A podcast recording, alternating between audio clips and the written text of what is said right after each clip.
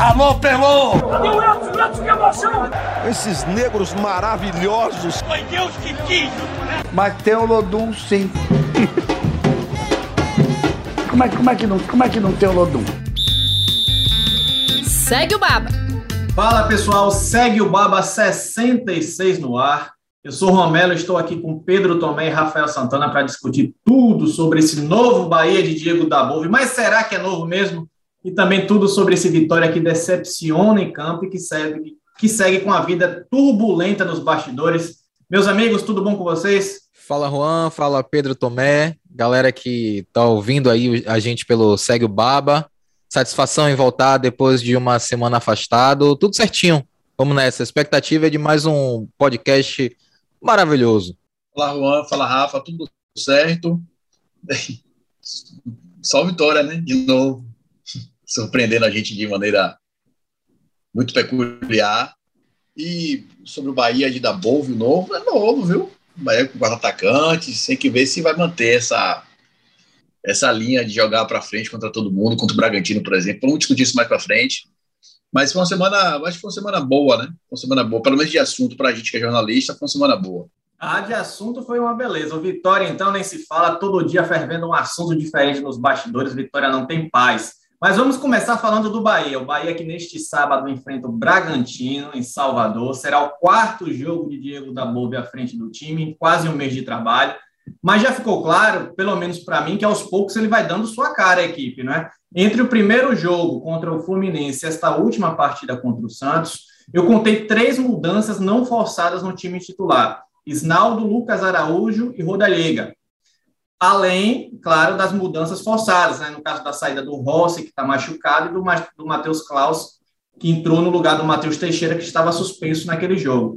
De qualquer forma, já vimos um Bahia sem Rodriguinho, sem Daniel, sem Patrick de Luca, time com cinco estrangeiros em campo, dois centroavantes. Inclusive, meus amigos, vocês já falaram até aqui no Segue o Baba que para vocês era difícil o Rodriguinho se encaixar nesse estilo de jogo do Diego da Boldo. O que, que vocês acharam desse novo Bahia, dessa equipe que enfrentou o Santos, que eu imagino que seja a mesma ou a base seja mantida para o jogo contra o Bragantino? Futebol não tem, não tem tanta surpresa assim, né? É, geralmente existe um padrão, as coisas acontecem seguindo determinado fluxo, né? Analisando o estilo de jogo de Dabove pelas equipes pelas quais ele passou, a gente já imaginava que certas coisas, coisas fossem acontecer, como de fato estão acontecendo agora, né? Você falou do Rodriguinho, mas tem também o Daniel, né? A gente falava que o, o Dabove gosta de jogar com dois centroavantes, aconteceu e eu acho que é algo que é, dificilmente vai ser modificado, né? A não ser que um dos dois esteja, ou Gilberto ou Rodaíra, estejam é, jogando mal. É, a gente falou do time de imposição física, e aí saiu justamente os dois elos mais fracos ali no, no sistema, é, de, no, no setor de meio campo, né? O Rodriguinho e o Daniel. A gente falava da intensidade e a gente já vê o Bahia diferente, e aí eu acho que o, o Dabove foi muito ajudado por essa sequência de semanas abertas de treinamento, né, que permite ao time primeiro assimilar as suas ideias com né, com um pouco mais de tranquilidade e depois permite uma capacidade física mesmo, né? Os jogadores vão para o jogo com, com tanque cheio, né? Ele gosta de marcar lá em cima, a gente viu isso contra o Santos. Algumas modificações são surpreendentes, mas não causam surpresa. Eu vou tentar explicar mais ou menos o porquê. O Lucas Araújo, por exemplo, é uma modificação surpreendente porque o Lucas, Lucas Araújo não, não conseguiu sequência desde que chegou ao Bahia, né? Mas não chega a ser surpresa porque a gente já falava que o Dabove ia tentar experimentar jogadores mais fortes fisicamente. E quando a gente olhava para o time titular do Bahia, a gente via Patrick, Daniel, Rodriguinho, e a gente falava quem são os jogadores fortes fisicamente do Bahia? Jonas, Lucas Araújo e Matheus Galdesani, né? Que não tanto, porém, mais forte do que os jogadores que, que, que eram titulares, né? Então, assim, é surpreendente, mas não chega a ser uma surpresa. Então eu acho que com, com esse tempo que o, que o Dabove é, vem tendo para preparar a equipe, ele eu acho que até conseguiu acelerar esse processo de, de identidade, né? De tentar um pouco dar sua cara ao time. A gente falou aqui no, no há duas edições no Segue o Baba que a nossa expectativa era que a partir do terceiro, quarto jogo, a gente já fosse conseguir ver alguma coisa do, da cara do Dabove, e de fato é o que aconteceu. Nesse jogo contra o Santos, eu acho que muito dificilmente, fora as mudanças forçadas, né, o Conte, muito dificilmente a gente vai ver um, um, um time dif muito diferente do que a gente viu na partida contra o Santos. Eu não seria tão, tão otimista com relação àquele time ofensivo que jogou contra o Santos para jogar contra o Bragantino, por exemplo, não, viu? Eu acho que passou muito por um estudo que da Bob fez do Santos, da fragilidade defensiva que o Santos tinha, tem, né? O Santos é um time com problemas defensivos, diferente do Bragantino, do Bragantino, que é um time que ataca muito, marca muito, marca muito alto, muita intensidade, muita velocidade. Você jogar talvez sem tanta proteção, como jogou contra o Santos, talvez seja mais perigoso contra o Bragantino. Eu acho que foi muito pontual aquela escalação de quatro. Apesar do time ter a cara de, de, de, de que Dabu vai manter um time parecido, mas acho que com mais reforço no meio campo, com um pouquinho mais de marcação, talvez com a saída do Ruiz, que já não foi tão bem, não é possível que o Dabu vai insistir tanto no Ruiz a esse ponto. Eu acho que ele vem com um time um pouquinho mais cauteloso, não muito, mas talvez com essa, com uma troca dessa, né, com o o Rui saindo do time para trocar por um outro jogador de meio campo de mais marcação. O que me surpreendeu foi a capacidade do Bahia marcar no jogo contra o Santos. Que o Bahia tinha muito problema, mas a gente sempre falava aqui, né? O buraco que ficava entre as linhas da, de defesa do Bahia, como isso espantava, quanto isso deixava a defesa esguarnecida e deixava os zagueiros, inclusive, sendo questionados aqui por a gente, por todo mundo, porque ficavam o tempo todo em confronto direto com seus adversários. É, o time conseguiu marcar muito bem, marcou com as linhas muito próximas, deu pouquíssimo espaço para o Santos, que é um time que, apesar de estar sendo treinado por Carilli, mas o primeiro jogo de Carilli ainda tem muito do, do, do conceito de Diniz, é um time que se movimenta muito, tem muita linha de passe, joga muito próximo, de, invariavelmente acha espaço. É, me surpreendeu como ele conseguiu dar, aquilo ali é cara de treinador, é dedo de treinador mesmo, não é para dizer que, que não é, que é uma coincidência, não é, é trabalho de, de Dabove mesmo. E o time está um pouco diferente do que, do que a gente esperava. Acho que o mais surpreendente é isso, né? Que a gente esperava um time marcando mais alto, com mais intensidade. Não, o Dabov veio para ser o cara para fazer o que Mano tinha que ter feito quando passou aqui na última vez. Acertou a casinha, botou o time mais para trás, marcou de forma mais cautelosa, saindo de velocidade, com mais inteligência, tendo mais calma com a bola, pelo menos foi o que ele pediu, diferente do que até teve um, lance desse no jogo do Santos, né? ele estava pedindo calma, mas não tinha como pedir calma para um time que é vertical, né? Não tinha jogador de posse de bola naquele meio campo do Bahia. Por isso que eu acho também que ele vai mudar um, um pouco do, do, do, jeito do time de jogar, vai mudar peças por causa disso. Porque o time teve um comportamento diferente do que ele estava pedindo, pelo menos ali no primeiro tempo, e no segundo tempo isso foi problemático. O Bahia não conseguiu ter a bola, não conseguiu afastar o Santos da, da linha da, do último terço do campo, apesar do Santos não ter levado tanto perigo, mas pelo menos o Bahia não, não evitou, né, não fez a mesma coisa que fez no primeiro tempo. É, mas me surpreendeu a forma como o time está jogando.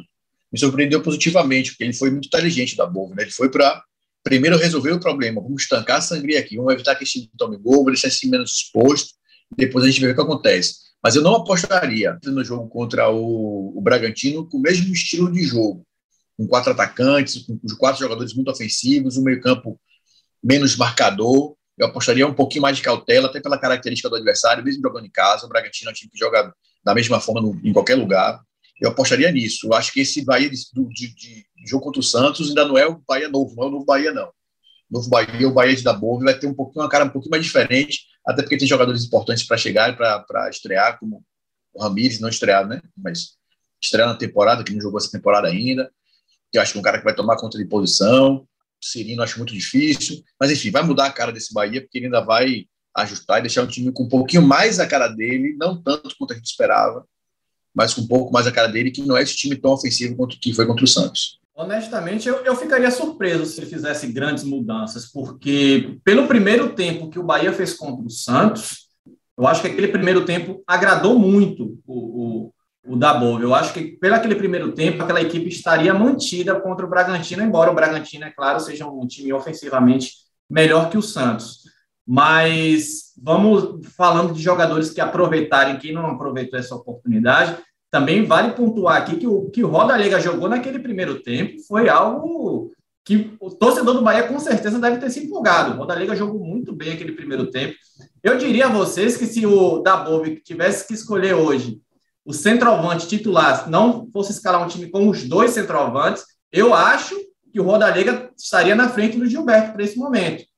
O, o Gil... Bota a musiquinha de polêmica aí, Rafa. Bota a musiquinha de polêmica nesse momento. Eita, eita, eita, eita, violeira. Eita, eita, vai fazer sua cabeça.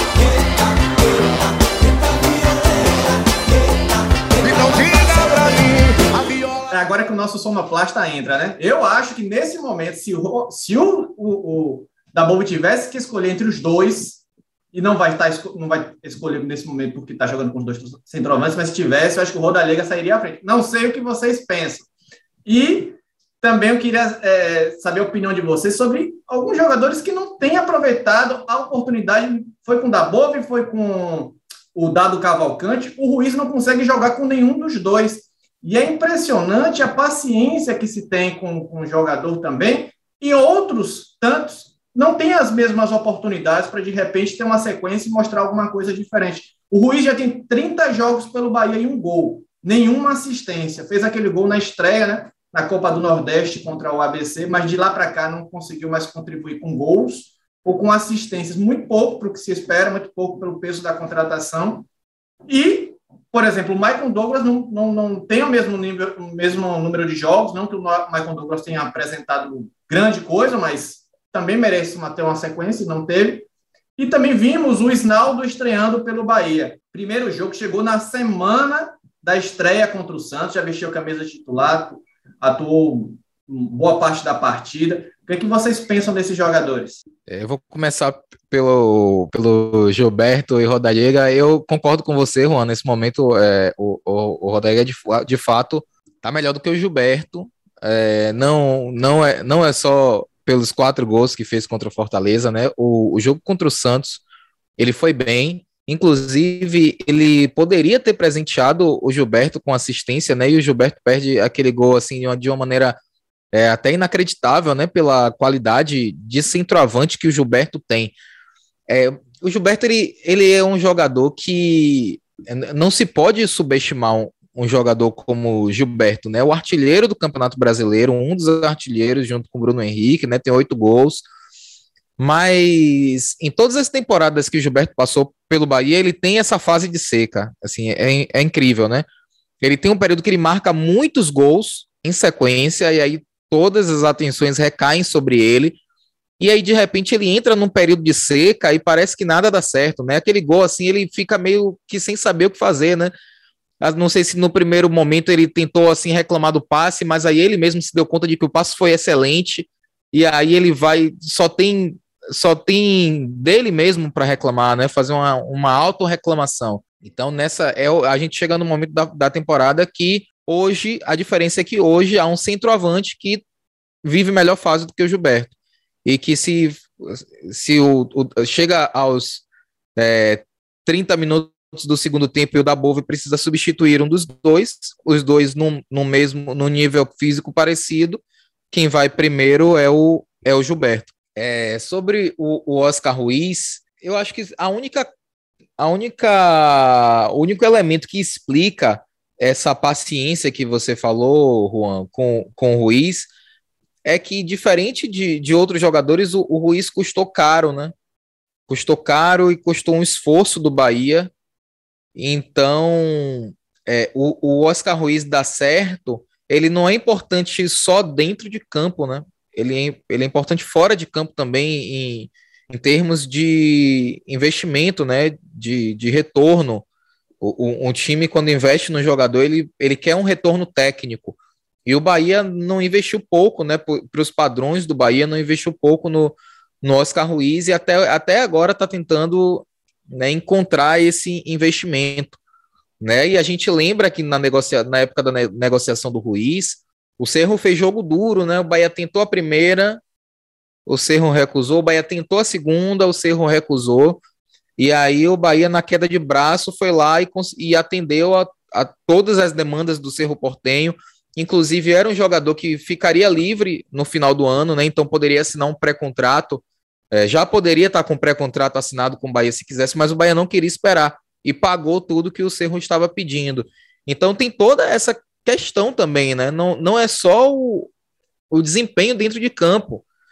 Eu acho que isso ajuda a explicar também. É, não acho que a diretoria escale jogador, né? Não é do perfil dessa diretoria do Bahia, mas não estranharia se houvesse um, um, uma conversa da diretoria com primeiro com dado, depois com da Bove, falar, ó, oh, é importante que esse jogador seja recuperado, né? É, um, é pra gente, é importante que esse jogador é, vo, a, a, volte a atuar bem, não, né? Atue bem com a camisa do Bahia. Eu acho que pode, pode ser um pouquinho por aí também, né? Porque, embora eu acho que o Oscar Ruiz tem sido muito prejudicado pela adaptação, acontece, 32 anos, nunca jogou no, no Brasil, futebol brasileiro é completamente diferente, a gente não sabe o que é que, o que, é que se passa é, é, pessoalmente, né, e fora das quatro linhas, a gente não sabe o que é que se passa com o jogador. É, eu acho que ele é um jogador para render pelo menos um pouco mais do que está rendendo, mas se a gente for comparar joga, posição por posição, Michael Douglas entregou mais do que o Ruiz, e olha que o Ma Michael Douglas não entregou tanta coisa assim, né? Então, eu acho que passa por aí. O, como eu já me alonguei um pouquinho, o Isnaldo eu vou deixar a, a, a cargo de Pedro Tomé. Não, não vou jogar Isnaldo pelo, pelo Vou fazer um comparativo, tá? Para não, não dizer que eu não vou comentar, eu vou comparar o primeiro tempo de Isnaldo com o primeiro tempo de Oscar Ruiz. Isnaldo acabou de chegar, como o Juan estava falando, ele acabou de chegar, na semana que chegou, já jogou. Cara, pelo menos ele atrapalhou, chutou a bola no gol, deu um carrinho, tomou cartão, marcou, brigou. Ele atrapalhou e ajudou o Bahia. Ele participou do jogo. É pouco para poder a gente falar, porque foi só um, um, menos de um jogo inteiro, ele no jogo ele foi substituído. Muito pouco. Mas é um cara que pelo menos vai contribuir de alguma forma, tinha mostrado no primeiro jogo. O Ruiz não. O Ruiz não conseguiu ainda contribuir, o Ruiz não conseguiu jogar, o Ruiz não conseguiu, de fato, justificar esse, esse investimento. Quase 2 milhões de reais, né? E depende muito da, de quando estava o câmbio, mas o câmbio está variando entre 5, 5 e pouco. Então, um dólar é aproximadamente R$ 5,27. 2 milhões de reais. Com certeza, Rafa, passa por isso. Esse esforço e essa paciência com o Luiz, porque tem o exemplo de Cleison, né? Pagou, fez um investimento em Cleison, o cara não deu retorno esportivo, provavelmente não vai dar retorno financeiro. Então, é mais uma, mais um investimento alto, vai ficar uma pecha forte nessa diretoria. Então, tem isso. E mais do que isso, se o, se o Oscar Ruiz chamasse Oscar e fosse brasileiro, a paciência não seria a mesma. A paciência não seria a mesma, eu tenho muita certeza. Talvez por isso o Michael Douglas, que apesar de ter nome de gringo, mas não ser gringo, não tem a mesma, o mesmo tamanho, a mesma quantidade de oportunidade. Passa por isso, o pessoal gosta, né? O pessoal gosta muito do cara gringo, né? Eu acho que o Ruiz, é, é, levando em consideração a adaptação, mas isso tinha que ser pensado antes de você contratar o jogador apesar do Ramires também não ter não ter tanta experiência assim, o trator deu certo, varia muito, né, de jogador para jogador, a gente tem que respeitar e entender porque é assim, de fato. É, mas ele está tá devendo, devendo muito, ele fez muito pouco, Ruiz. Ele contribuiu muito pouco. O Juan acabou de trazer os números, o cara fez um gol e não deu nenhuma assistência. É muito pouco, a participação muito pouca. Então não justifica essa insistência, a não ser, de fato, você querer justificar que o investimento que você fez tenha um mínimo de retorno. Eu acho que dizer definitivamente que não tem jeito, que não vai engrenar, que não vai dar certo, é, é muito temerário, seria até pouco inteligente da parte da gente falar isso. Ainda tem a temporada toda, tem contrato, vai jogar, enfim. Não tem por que julgar. O fato é que hoje existe uma insistência injustificável é, é, por Ruiz. Isso precisa ser falado, isso precisa ser visto pelo torcedor, que já está sem paciência, inclusive, até pelo cara gringo. O torcedor do Bahia está sem paciência com o Ruiz. O Ginaldo tem que esperar um pouquinho, porque é isso, jogou muito pouco, mas é um cara que vai ajudar. Típico argentino, um ponto argentino, né? Rápido e tá o tempo todo na vertical, sempre buscando gol. Apesar de ser um cara de poucas assistências, tem um número muito ruim né, de assistência de gols. Se a gente for olhar os números dele nas temporadas passadas, foi bem quando jogou no Chile só. De resto, foi um jogador muito mediano, com pouquíssima participação efetiva em gols. Mas vai ajudar vai, vai, dar, a, vai dar algo a da Bove que ele já não tinha, né? Que o Dado também não tinha, que era só uma força pelo lado direito, só tinha Rossi, do lado esquerdo não tinha ninguém. Então, já é essa possibilidade. Eu acho que ainda é pouco, mas já é, uma, já é um avanço e tanto para um elenco que tinha carência tão forte né, de jogadores de ponta, jogadores de velocidade. Sobre Rodaliga e Gilberto, eu vou com vocês. Agora sim, o Rodaliga não é o cara fora de forma, não é definitivamente fora de forma que entrou nos dois primeiros, dois, dois primeiros jogos dele, de forma sacrificada. Não dá para jogar ele por aquilo. E também não dá para jogar o, o, o Rodaliga pelos quatro gols que ele fez, nem por essa boa atuação contra o Santos. Mas foi uma excelente atuação no primeiro tempo. Né? No segundo tempo, todos os lances de perigo do Bahia passaram por ele. Né? As duas chances claras, duas chances mais claras com o Gilberto e o Rodriguinho, os dois passes foram dele. Um bom chute que ele deu de fora da área. As boas chances do Bahia todas passaram pelo pé dele. Né? Ele foi muito inteligente, mostrou muita inteligência, muita rapidez de raciocínio, toque de primeira, sai e vai para dar o espaço. Eu acho que ele vai fazer uma dupla excelente com o Ramires, porque tem um estilo de jogo muito parecido, vertical, rápido, toque rápido, toca e volta, enfim, enfim dá o espaço. Ele já faz uma boa dupla com o Mogni, que também tem esse estilo. Mas eu teria um pouquinho mais de calma, porque seria excelente jogador se fosse o cara dos, dos quatro gols e da partida contra o Santos. Mas se ele fosse esse cara, ele não estaria jogando no Brasil agora, aos 36 anos, estaria na Europa ainda, ou estaria encerrando a carreira dele na Colômbia. Tem alguma coisa que aconteceu na carreira do Rodalega que fez ele não ser o, o cara que não foi convocado durante 10 anos para a seleção. Alguma coisa aconteceu. Que não é possível o cara que fazia gol. Ele falou para a gente aqui na temporada, ele foi artilheiro colombiano na Europa e não era chamado.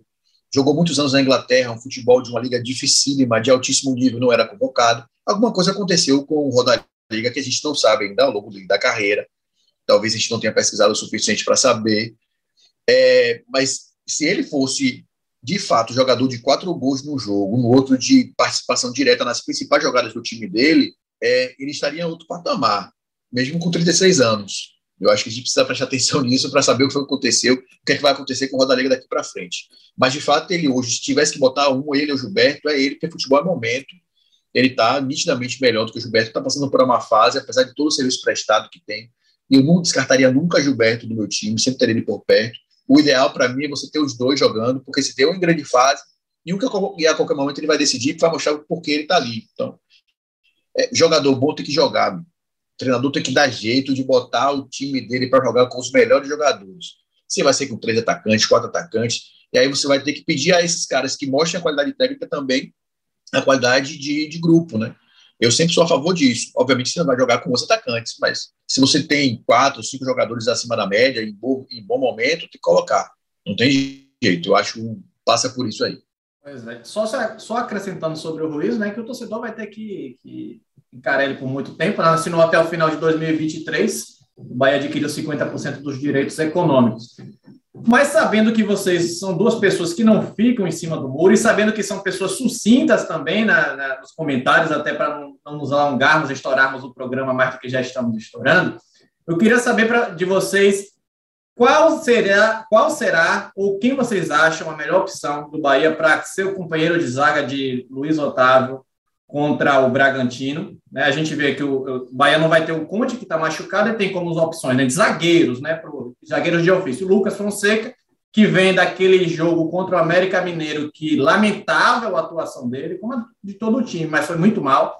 Tem o Gustavo Henrique, que não fez nenhum jogo pela equipe principal.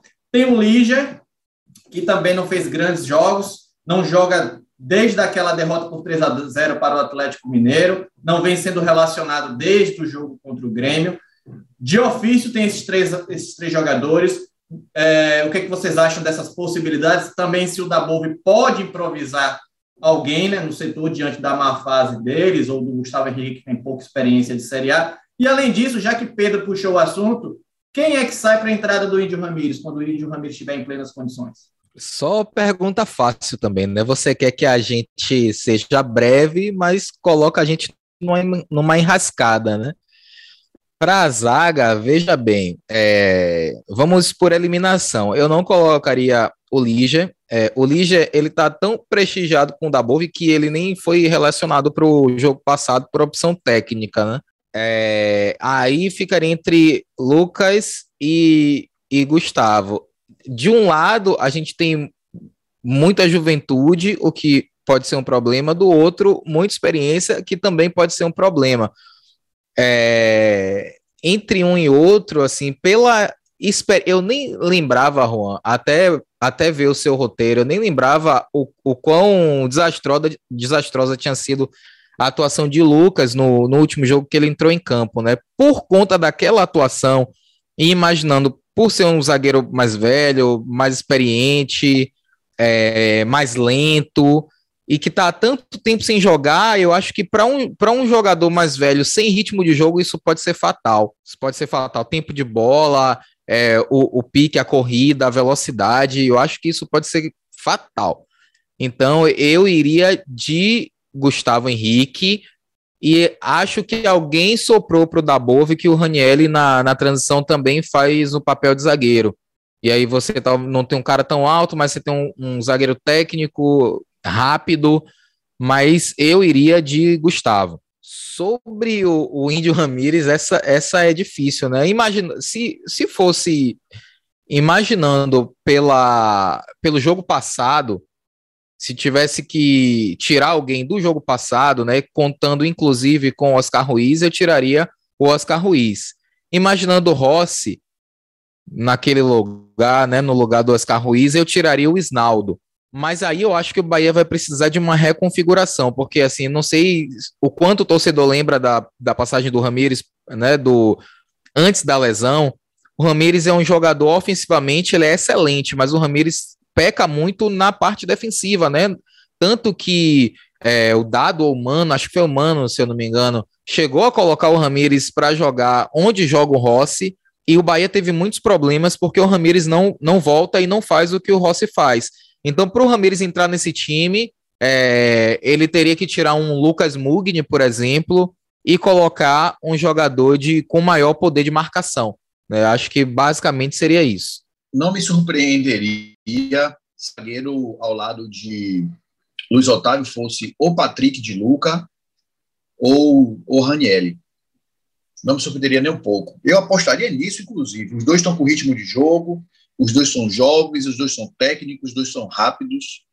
É, o próprio da Bob fala, né, que eles falam que os dois têm estilos de jogo parecidos, até porque tem carreiras na base parecidas, né? Começaram como zagueiros e foram sendo avançados para o meio campo. Não me surpreenderia se o, o companheiro de zaga de Luiz Otávio fosse ou Patrick ou Ranielli.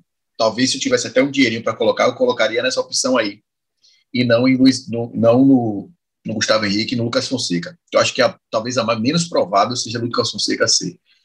Não, a menos provável é Lígia, né? Eu acho que o Dabu já explicou, já disse a gente, né? Lígia não vai jogar. Lígia pode ir para o banco agora como opção para ele ter mais de uma opção. Mas se ele optar por Ranieri ou por Patrick, nem, nem isso o já vai para o jogo, né? Porque não tem ido mesmo. É, sobre Ramires, eu eu acho que se Ramires voltando, o Dabov vai começar a botar o time mais com o cara dele, 4-2-3-1, dois volantes, aí sairia um, um centroavante. Porque acho difícil ele abrir mão do Mugni, acho difícil ele abrir mão do Snaldo, acho difícil ele abrir mão de Rossi. Porque eu acho até que eu, em, por teoria, é o time mais mais qualificado seria esse. Um volante mais pegador, o Mugni como segundo volante, assim como jogou no jogo contra o Santos, o Ramires centralizado, o Rossi na direita, Isnaldo na esquerda e o centroavante. Eu acho que ele iria assim. É, tem que entrar, o Ramires tem que entrar. É óbvio que ele não vai entrar de primeiro, isso não vai ser um problema tão próximo para o Dabov resolver, porque Ramires ainda vai levar um certo tempo, inclusive não só para voltar a jogar, mas para poder entrar em forma e ter a capacidade de ser titular, para poder entregar fisicamente, tecnicamente, tudo que pode. Vai esperar um pouquinho. Mas eu acho que é isso. Pra, como, como o Rafa falou, olhando o último jogo, sem pensar duas vezes, seria Ruiz, mas acho que ele vai mudar um pouquinho a configuração do time para poder ter, ter, o time tecnicamente melhor que ele pode ter com Rossi, com Ruiz, com, com Ruiz, com Rossi, com Isnaldo e com o Ramires. Pois é, é, vocês pelo menos não ficam em cima do muro, mas, mas sucintos não são de jeito nenhum, né? Vamos, desde, mas desde que essa luta será travada por nosso editor Rafael Carneiro. E vai ser eita atrás de eita, vixe atrás de vixe.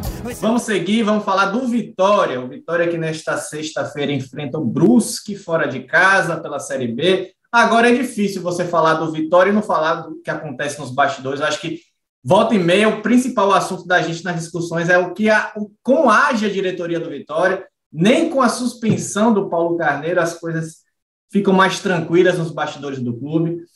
Vou tentar explicar de forma resumidamente o que foi esse assunto Pedrinho ao longo da semana, esse assunto que tomou, tomou o tempo de muita gente, muita, muita correria para saber o que foi que aconteceu, e o Vitória mais uma vez envolvido nessa celeuma toda. O que acontece?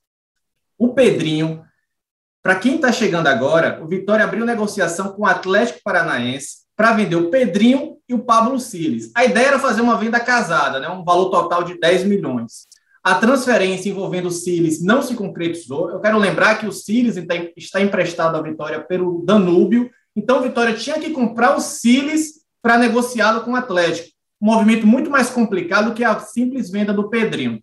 Então não houve avanço nessa venda casada, sobretudo por conta da parte envolvendo o volante uruguaio. Só que durante todo esse processo, o Pedrinho rescindiu um contrato com o Vitória. Inclusive, a ideia inicial era negociar o Pedrinho com o Atlético para que Pedrinho voltasse por empréstimo para o Vitória. Seria uma transferência de 8 milhões e meio. O lateral, inclusive, viajou, fez exames no Atlético Paranaense, mas voltou sem definição para Salvador, inclusive ficou treinando algum tempo à parte. Àquela altura, Pedrinho não podia jogar pelo Vitória, já que tinha rescindido o contrato com o clube, nem se apresentar ao Atlético Paranaense, já que não houve desfecho da negociação. Até que no início de setembro, Pedrinho assinou com o Atlético um contrato de cinco anos. Inclusive, já foi registrado como jogador do Furacão Bid e se despediu dos Vitória nas redes sociais. E aí que o Vitória cobra ao Atlético pagamento referente à parcela da venda do Pedrinho. Só que o Atlético argumenta que Pedrinho estava livre no momento da assinatura do contrato, já que tinha rescindido com o Vitória. O Furacão julga que esta rescisão com o Vitória foi precipitada e que o jogador estava vulnerável naquele momento. Diz também que essa assinatura de contrato por parte do, do, do Furacão, em relação ao preço e aos valores que o Vitória cobra, em nenhum momento aconteceu. Mas o, o Vitória cobra esse valor que tem direito, inclusive entrou com uma medida né, na Comissão Nacional de Resolução de Disputas, do CNRD, da CBF, o presidente afastado, Paulo Carneiro, já divulgou o áudio, aquele tradicional áudio dele, explicando as coisas que acontecem no Vitória para os grupos dele. Que o clube está protegido e que não é menino amarelo. O Vitória está completamente protegido com relação a Pedrinho. Tá? Completamente protegido, não tem problema nenhum. E você acha que eu fiz mesmo? Você ouve os meus inimigos, você acredita que é verdade, é? É. Você acha que eu sou nenhum menino amarelo? É?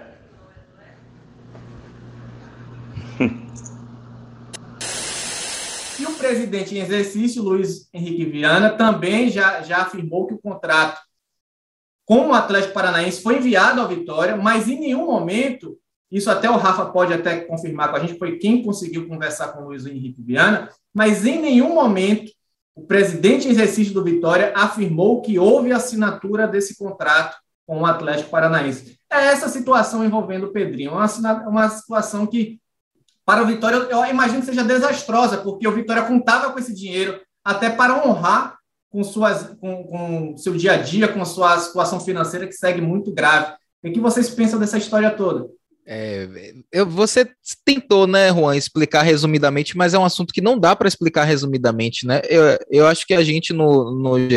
Globo já escreveu umas 10 matérias sobre esse caso de Pedrinho, desde que saiu a rescisão de Pedrinho no BID no dia 20 de agosto. Né? Então é impossível explicar resumidamente. E aí a gente tem que se ater ao que a gente tem, mas tem coisa ao que a gente sabe, né? É, e ao que nos foi passado oficialmente. Mas tem coisas que extraoficialmente fazem com que a gente entenda o que é que está acontecendo nessa história de Pedrinho. Né? Eu vou até começar fazendo uma analogia, né? Quando você estava falando do Pablo Siles. É, Juan tá gravando, a gente está gravando aqui o podcast virtualmente e tem um violão ali atrás de Juan. E aí, Juan, eu vou te pedir para você me emprestar esse violão. Só que aí o Pedro Tomé gostou do violão e quer comprar na minha mão. E eu falo: tá bom, Pedro, eu vou comprar, eu vou te vender esse, esse violão. E eu acerto a venda com o, com o Pedro. Só que o violão não é meu, o violão é do Juan. Então eu já acertei com o Pedro, mas eu preciso primeiro comprar na mão de Juan. No meio do caminho, essa negociação deu errado. Foi exatamente o que aconteceu no caso de Vitória e Pablo Siles O Vitória fez essa venda casada, prometeu a venda do Pedrinho e do Pablo Siles, mas antes precisava adquirir o Pablo Siles. É, no meio do caminho, os agentes do Pablo Siles e o, o próprio Vitória tiveram é, dificuldades, né, embrólios, e não conseguiram concluir essa venda. O que, é que aconteceu? Existia um contrato dessa venda casada. Né? Isso o presidente do Vitória falou para a gente. Existiram dois contratos. Esse primeiro, que já estava acertado, foi impossibilitado né, de ser firmado porque o Vitória não conseguiu vender o Pablo Siles, não conseguiu comprar o Pablo Siles, tá? Então, o que é que acontece? Não, Atlético, beleza, não vou conseguir fazer essa venda casada, mas vou te vender o Pedrinho por 8 milhões e meio de reais. Gente, essa é uma venda grande, tá? E considerando, considerando o potencial que o Pedrinho tem, 8 milhões de reais é uma venda grande de um dos principais destaques da base do Vitória. Só que o que acontece?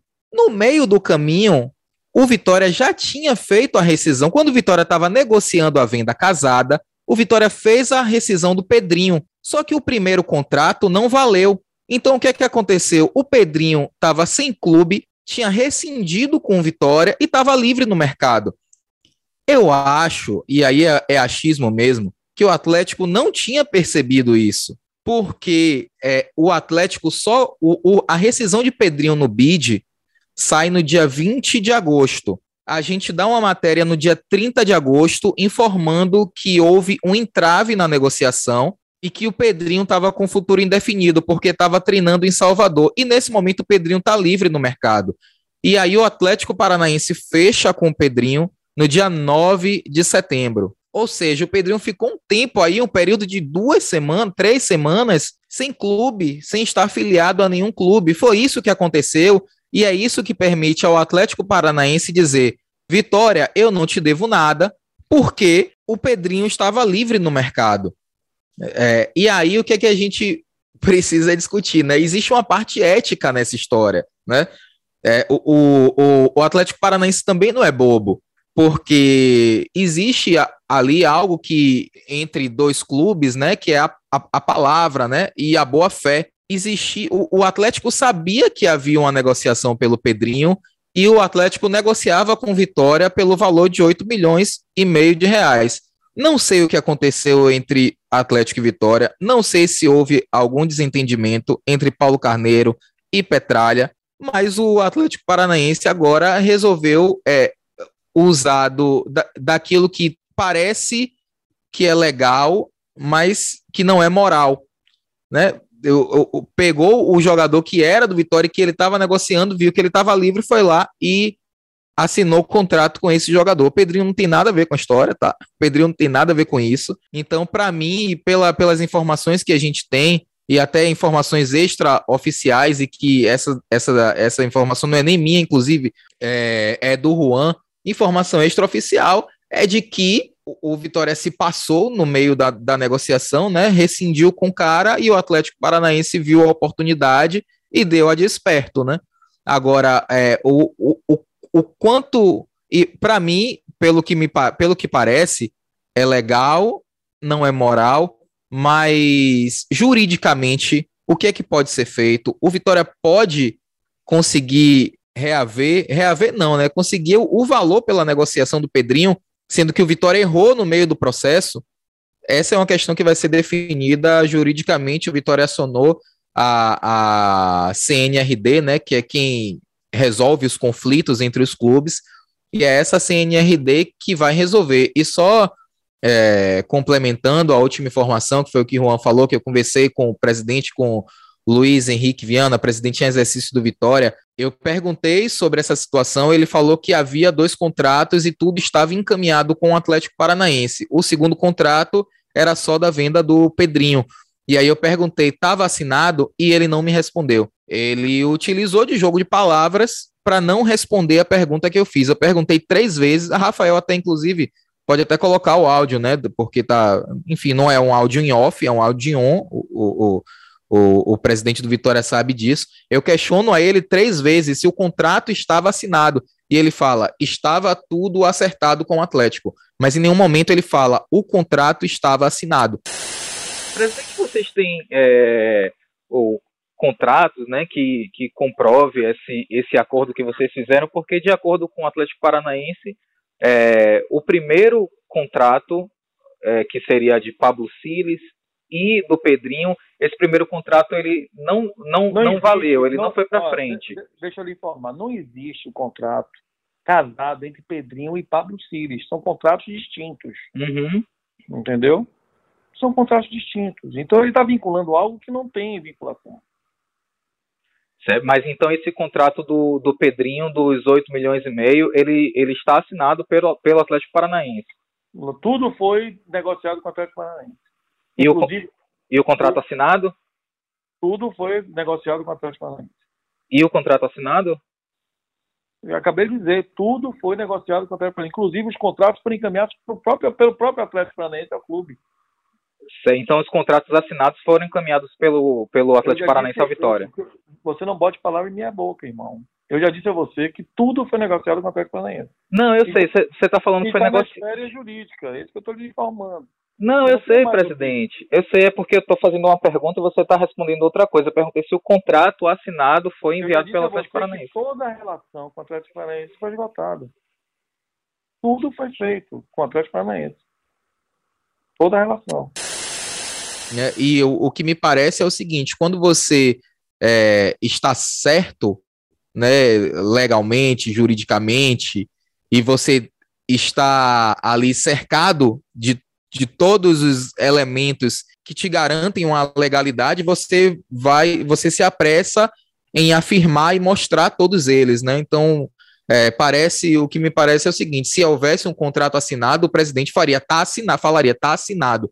Como ele fica se esquivando, né? E como vocês podem, como vocês podem ouvir no áudio, me leva a crer que esse contrato não estava assinado não vou dizer que eu acho, não, Rafa. Eu tenho certeza que o contrato não foi assinado, senão o Atlético não, não, não assinaria e não pagaria.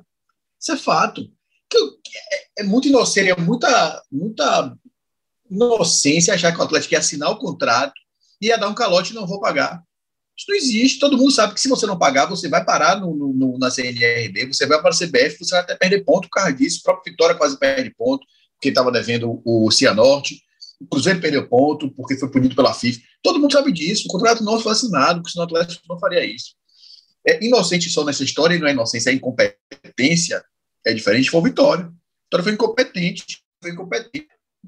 Porque não existe isso. Agora, sim, quando eu vi a justificativa, o documento do Atlético, que ele fala que quando ele ficou sem contrato, o Pedrinho ficou, gerou situação intensa de vulnerabilidade e expectativa para parte de atleta.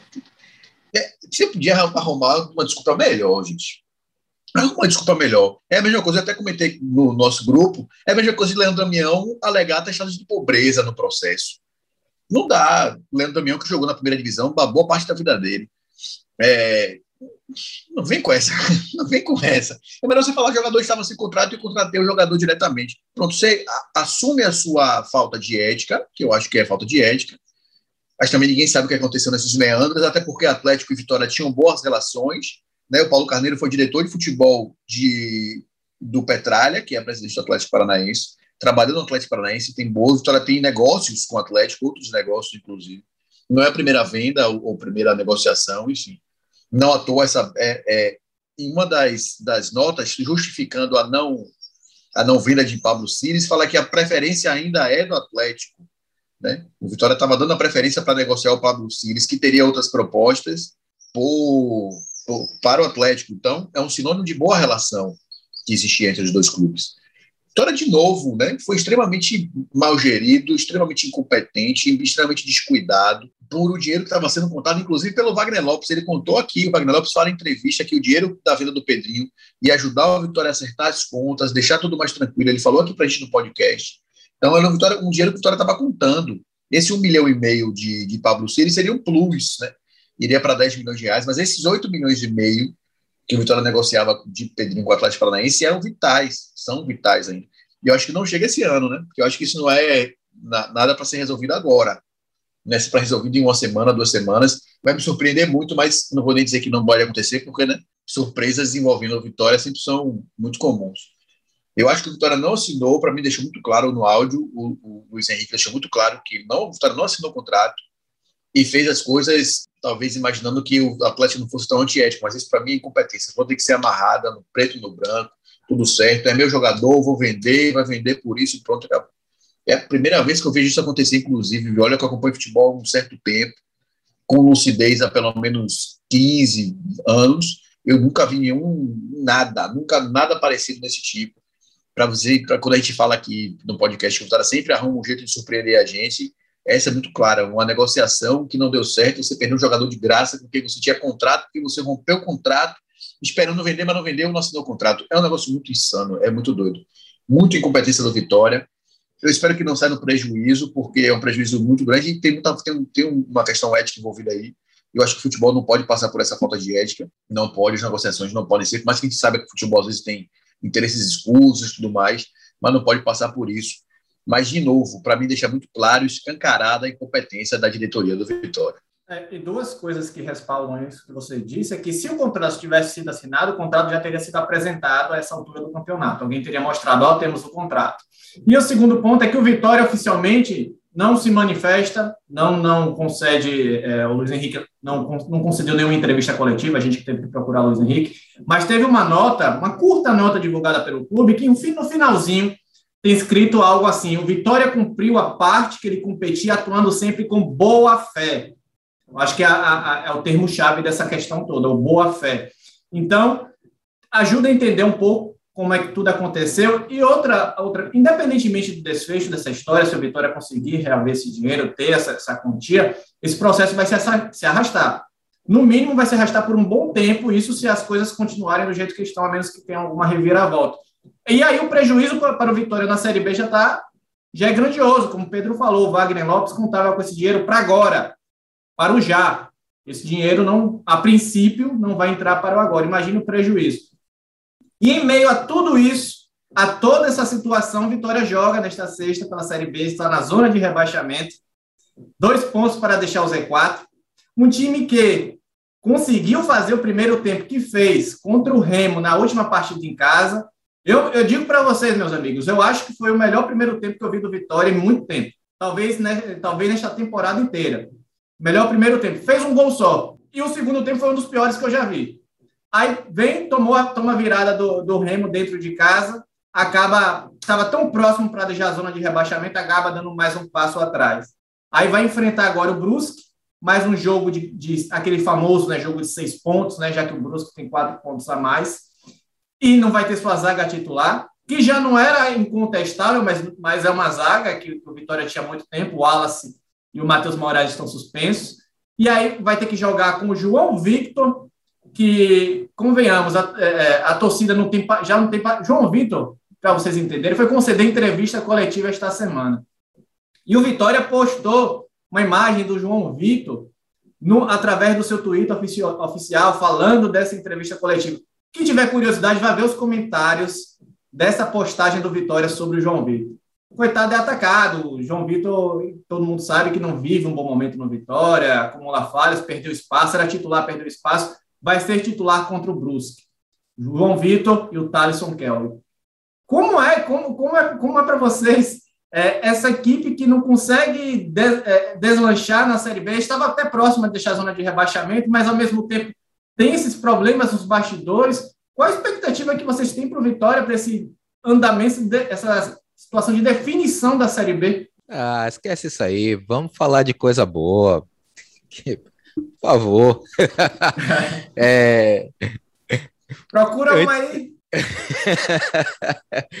Só antes de entrar na questão do, do, do campo, né, da sua pergunta, só uma, uma, uma consideração em relação ao, ao Pedrinho, que acabou passando batido é, pela gente aqui, de tão absurda que é essa história, né, e surreal, é que o Vitória também perdeu tecnicamente um jogador na disputa da Série B, né?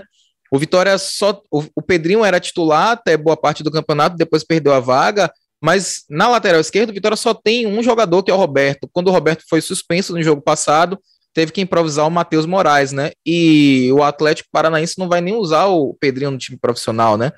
tá, integrou na, nas categorias de base, então ainda tem esse, esse detalhe, né? Esse pequeno detalhe no meio desse turbilhão. Mas falando sobre expectativa, eu acho que é, agora não tem jeito, é, tem que dar tempo para o Wagner Lopes. Eu acho que o Wagner Lopes conseguiu mostrar é, bons pontos no Vitória, né? Tirando principalmente como exemplo, Juan, esse primeiro tempo do jogo contra o Remo que você falou. Eu achei que o Vitória fez assim um primeiro tempo, primeiro tempo muito bom, poderia ter feito 2 a 0 né? É, acabou não conseguindo matar, e aí o Vitória tem aquele, aquela questão, né? Da, da condição física, que o time começa a cair da metade para o final do primeiro tempo, no segundo tempo não consegue mais manter o mesmo nível. É, mas não, não tem jeito, tem que dar tempo para o Wagner Lopes conseguir extrair e dar a, a cara dele a esse time. É, expectativa positiva eu não, eu não tenho, porque é um time que não está, quando você olha para o elenco, não está entre os piores da, da Série B. Aquele primeiro tempo do Vitória, eu acho que mostra bem que o, o, o, o time do Vitória é melhor do que o time do Remo. Mas além da questão física, eu acho que tem uma questão anímica também, né? Eu, eu, acho que o peso todo da temporada e de tudo que aconteceu tá nas costas desses jogadores, né? E aí isso reflete no estado anímico dos caras também. E aí não tem o, o, o presidente, e aí todo mundo sabe que assim o, o, o, time tem dificuldade de pagar salário, e aí já fica animado com a, a, a venda do Pedrinho, pô, vai cair dinheiro na conta e de repente não tem mais o dinheiro na conta Sabe, eu acho que isso tudo vai, vai influenciando. E eu, eu não tenho boas expectativas para o Vitória. Não consigo chegar aqui e falar, não, vamos, vamos falar de coisa boa, vamos falar do Vitória. Não dá, não dá. Essa temporada realmente é. Eu acho que é, desde que eu, eu cubro Vitória, desde 2013, não tem nada parecido com o que a gente vive esse ano. Enfim, esperar que Vitória surpreenda e consiga manter a regularidade de uma boa atuação, como foi a, a atuação do primeiro tempo contra o Remo. Claro, não dizer que, vamos falar, dar uma melhorada no humor. É, Vitória perdeu o lateral esquerdo, agora o Wagner Lopes que brusque uma solução para a agenda dele, né? Aí eu pensava, que você, eu pensava que você ia levantar o clima com algum ponto positivo, você me vem com essa piada lá, Thiago Pereira. Aí é, aí é, aí fica complicado, enfraquece até a amizade. Desculpa, gente. É isso, tem que fazer uma graça, né, para poder tirar de tempo. É, o Vitória chega nessa rodada contra o Brusque com 50% de chance de rebaixamento ou 50% de chance de ficar na, na segunda divisão, dependendo do como a gente, o ângulo que a gente olha.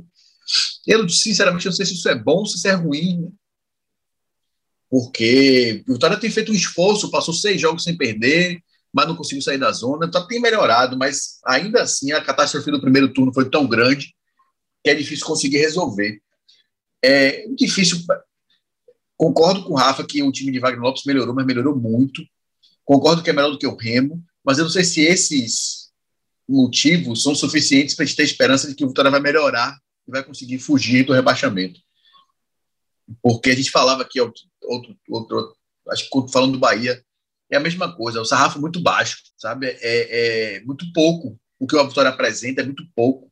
Apesar da Série B também ser muito fraca tecnicamente, mas esse melhor do Vitória ainda é muito pouco, porque é o que tem, né? É o que dá. Não sei, eu também ando meio sem esperança do Vitória, mas o Vitória precisa começar a dar sorte. O Vitória precisa começar a dar sorte, tem isso. Porque só a sorte vai ajudar o Vitória, porque pela competência a gente já viu que não vai rolar, né? Da diretoria, que não consegue ajustar a casa para que se entra um dinheiro bom, você paga o pessoal, dá segurança que até o final do ano vai estar todo mundo recebendo seu salário, vai estar tudo em dia, você já dá uma paz. Mas a Vitória não consegue ter competência para se ajudar. A Vitória não se ajuda, tem que vir um elemento externo para ajudar o Vitória. É, não sei, então, vamos torcer para dar sorte, né? Torcer para que as coisas comecem a, a funcionar, o time comece a fazer mais gol, porque o time praticamente não faz gol. Torcer para que o time faça gol e tenha a segurança que ele pode fazer o segundo, não se recuar todo para poder parar de jogar. Foi assim contra o Operário, mas conseguiu segurar o resultado. Foi assim contra o Remo, tomou a virada. Tem essa maturidade com um time que nem é tão jovem, mas já tem um monte de jogador rodado nesse time, tem jogadores já com certa experiência, mas que começa a dar sorte. É o que o Vitória precisa hoje mesmo. Mais de sorte do que qualquer coisa. Mais de sorte que juízo, porque juízo não tem, então precisa ter sorte. Eu vou dizer para vocês que é angustiante ouvir vocês falarem do Vitória, viu? É, é, sem esperança, sem expectativa, precisa dar sorte. Meu Deus do céu, o torcedor do Vitória ouvindo isso vai Qual paz isso transmite para o torcedor do Vitória? Mas a culpa não é nossa. A culpa não é nossa, a culpa é do time. Espero que o Vitória possa trazer ventos melhores, possa sair desse buraco. É sempre a expectativa que deixamos no final de todo o programa. Afinal de contas, não queremos que os, os clubes do nosso estado estejam nessa situação complicada, um lutando para não ser rebaixado para a Série B, outro lutando para não ser rebaixado para a Série C. Tem o Jacuipense também, que não vem bem, correndo risco de cair para a Série D também. Então, torcemos para que todos melhorem nas tabelas de classificação. Vamos chegando ao fim, meus amigos. Agradeço demais, Pedro, Rafa. Até a próxima. Valeu, Juan. Valeu, Pedro. Galera que tá ouvindo o Baba. Rafa Carneiro, encerra aí esse episódio com uma música boa, uma música pra cima, música que levanta o astral. Ô minha aldeia, minha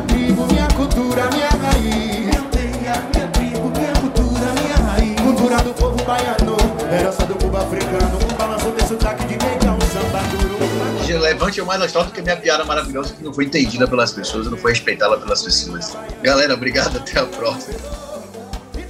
Valeu, pessoal. Até mais. Tchau, tchau. Babador que balança Salvador. Ô, bota, bota. O que ela gosta.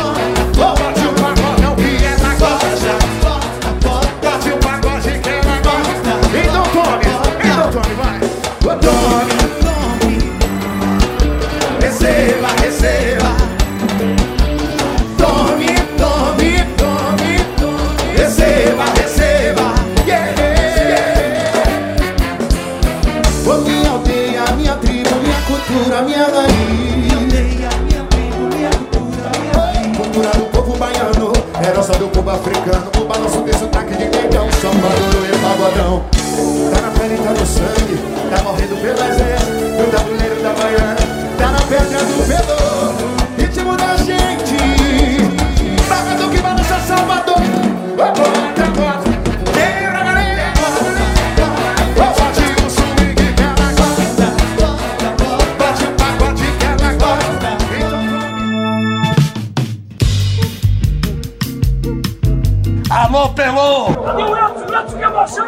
Esses negros maravilhosos. Foi Deus que quis!